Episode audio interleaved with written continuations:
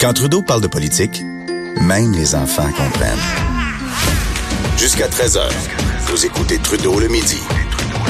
Cube Radio. La saison de hockey vient à peine de se terminer, en tout cas dans la Ligue nationale, mais ça veut pas dire que le hockey ne défraie pas la manchette.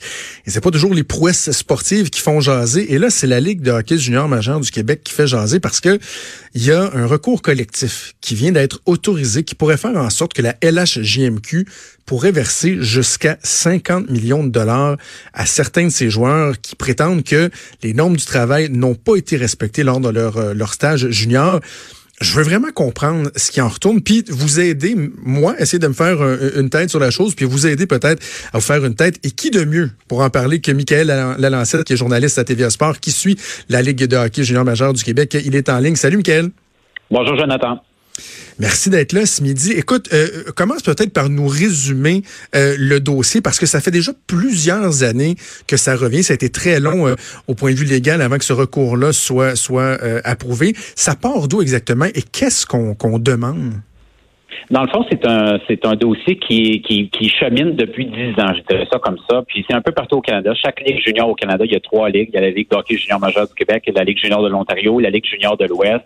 Euh, il y a des joueurs qui se sont euh, mis ensemble justement pour y aller d'un recours collectif. Ils font valoir que dans le fond, euh, ce qui n'a pas été respecté, c'est que c'était à, ce moment-là, c'est que les joueurs établissent qu'il y avait une relation employé-employeur. Donc ces joueurs-là, considérant qu'ils font, qu'ils ont fait de longues semaines durant leur saison, auraient dû être payés comme des employés, dans le fond, euh, qui n'ont pas pu bénéficier des avantages des salariés. Alors, je pense notamment aux vacances, aux, aux fériés, le temps supplémentaire n'est pas payé, tout ça qu'eux allèguent, justement, c'est que les équipes font des profits, euh, que ces joueurs-là auraient dû être considérés comme des employés, donc rémunérés de telle façon.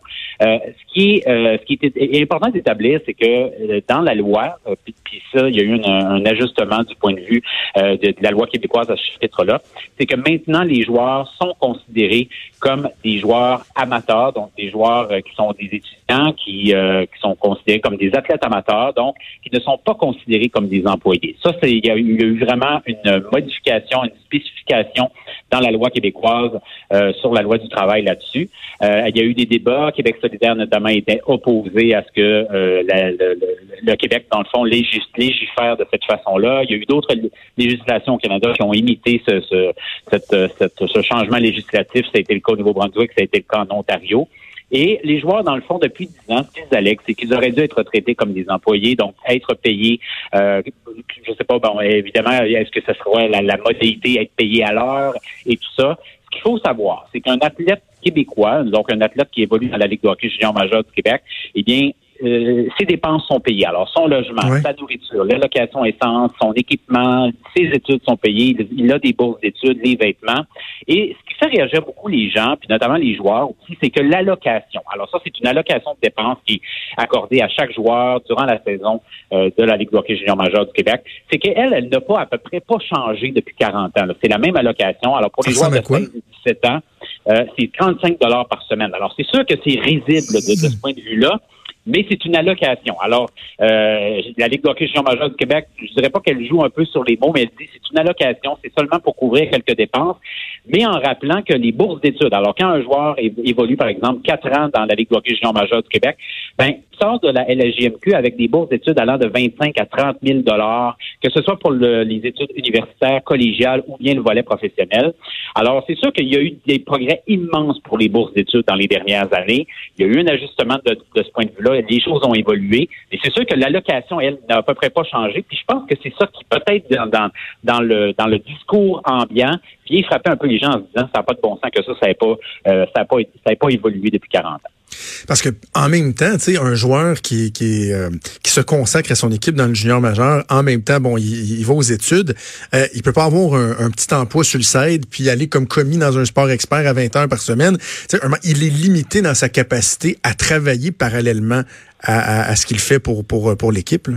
Ah, aucun doute. C'est impossible, en fait. C'est possible l'été. Je dirais que les, emplois d'été sont courants dans, dans, le, dans la Ligue majeur du Québec. Les athlètes ont à peu près, euh, les, étudiants athlètes, à part ceux qui, évidemment, là, ont un profil euh, de Ligue nationale, un profil professionnel vraiment très, très marqué. Euh, ils travaillent l'été, ils ont des emplois l'été, mais c'est sûr qu'en saison, faut oublier l'emploi. C'est impossible pour eux de travailler avec les études et tout ça, parce que maintenant, c'est obligatoire d'aller à l'école, alors que ce soit dans le volet professionnel, que ce soit dans le volet collégial.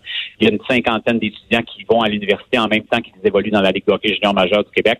Alors, c'est sûr que c'était l'argument de, la Ligue de hockey junior majeur du Québec de dire ce sont des étudiants athlètes c'est du, du sport amateur. Et si jamais le, recours collectif venait être, euh, à être remporté par euh, les, plaidants, dans ce cas-là, c'est Lucas Walter et Thomas Gobeil, c'est quatre ans de procédure, hein, ce dossier-là au Québec. Là. Alors, mm. c'est sûr que le dossier, depuis le, changement législatif en 2018, là, ça vient, ça a refermé cette fenêtre-là. Et le recours collectif vise vraiment les joueurs qui évoluent entre 2011 et 2018.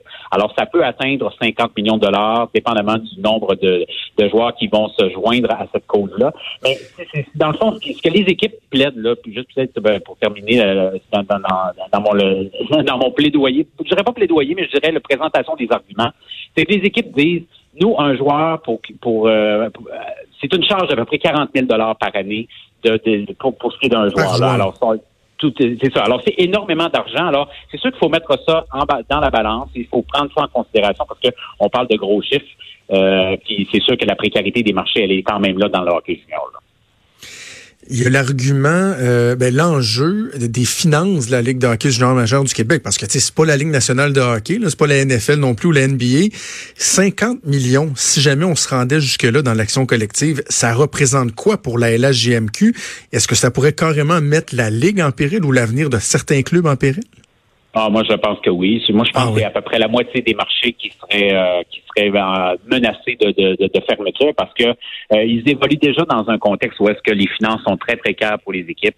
Euh, il y a des équipes qui euh, perdent de, l'argent année par année. C'est tenu à bout de bras dans des communautés par, par le bénévolat, par l'implication communautaire des, dans, dans, les différents marchés parce qu'ils réalisent l'importance des équipes juniors. Mais euh, il y, a, le cas, bien entendu, de quelques marchés qui font qui font de l'argent, qui sont profitables, mais la vaste majorité euh, boucle l'année financière avec soit des, comptes à zéro ou bien un léger déficits qui parfois sont compensés par des surplus lorsque les équipes vont bien, parce que c'est du hockey junior, alors il y a des cycles, il y a de bonnes années, il y a de moins bonnes années, mais c'est sûr que la, fragilité des marchés euh, serait, serait amplifiée avec un, recours collectif là, euh, j'ai envie de te demander, bon, tu suis cette ligue-là de, de près, tu couvres les activités au quotidien.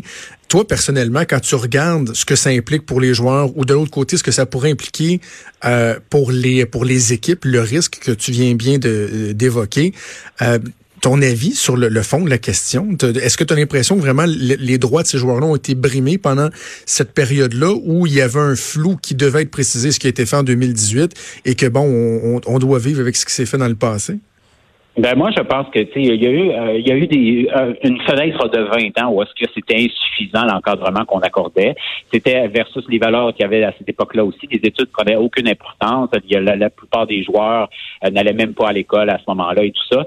Mais il y a eu des progrès depuis, je dirais depuis le, milieu des années 90, des progrès immenses. Je regardais les chiffres juste pour l'année, donc la saison dernière, pas la saison qui vient de passer, puisque les chiffres sont pas tout à fait compilés. Mais en, en termes de bourses d'études, c'est plus d'un million de bourses d'études chaque année qui sont accordés aux joueurs de la Ligue de hockey junior majeur du Québec. Euh, les frais de scolarité euh, sont, sont défrayés. Alors ça, c'est euh, un autre million pour ce qui est de, l'année en cours. il y a des tuteurs maintenant qui sont mis à la disponibilité des équipes. Tous les livres sont défrayés, tout ça. Alors, je pense que lorsqu'on regarde dans l'ensemble de, de, l'œuvre, je pense qu'il y a eu des progrès immenses sur l'encadrement du joueur. Ça devait être fait parce que maintenant, on évolue dans une société où est-ce qu'on accorde l'importance aux études. Elle est grande, elle est, et ça doit continuer d'être comme ça aussi. Euh, je pense qu'il y, y, a encore des améliorations à faire, c'est certain. Je parlais des allocations tantôt qui n'ont à peu près pas changé. Peut-être que ça, on peut regarder de ce point de vue-là. On peut y aller encore plus de la flexibilité pour les bourses. Donc, peut-être de donner la chance à des joueurs d'étirer la fenêtre dans laquelle ils peuvent bénéficier de leur bourse. Mais de là à dire que euh, les joueurs de la Ligue de hockey junior majeur du Québec doivent être considérés comme des auraient dû être considérés comme des mm. employés avec euh, donc des, opportunités d'être payés à l'heure pour les fériés, pour les vacances. Euh, faut, faut parler avec les joueurs pour, qui ont vraiment vécu l'aventure du hockey junior pour voir qu'est-ce qu'ils sont allés chercher comme expérience de vie là-dedans. Euh, ça, ça se compare pas avec une avec un, emploi que tu as occupé pendant un an, pendant deux ans. Là. Alors, je pense que c'est important de mettre ça en relief dans, dans, dans ce débat-là. On va continuer à suivre le dossier de près. Michael, merci beaucoup. Nous avons parlé ce midi pour continuer à te regarder et à t'écouter à TVA Sport régulièrement. Merci, à bientôt. Merci. Salut, Michael Lalancette, donc, qui nous parlait de cette action collective qui a été autorisée. Là, les anciens joueurs de la LHJMQ, ça pourrait coûter jusqu'à 50 millions à la Ligue si jamais vraiment euh, on se rendait au bout des, des, réclamations. Euh, je trouvais ça intéressant d'en parler avec Michael parce que je me donne le droit de pas avoir une opinion tranchée sur tout. Là, puis ça, ça fait longtemps que je vois ce dossier-là, puis j'ai de la difficulté parce que je me dis, bon, en même temps, évidemment, il faut pas que ces joueurs-là soient exploités. Euh, mais en même temps, ils jouent au hockey, ils ont des avantages que d'autres personnes n'ont pas. Donc, il est où le juste milieu? Ce qu'on comprend, donc, c'est que la situation euh, a été régularisée depuis 2018 quant à leur statut. Mais là, il faut savoir qu'est-ce qu'on fait pour ce qui s'est passé euh, dans, dans, la dizaine d'années où il y avait vraiment une espèce de flou. pas évident. Pas évident. J'entends des, des gens là, qui doivent je vous entends réfléchir puis dire oh, ils font pas pitié, ils vont aller faire des millions. un peu, un peu là.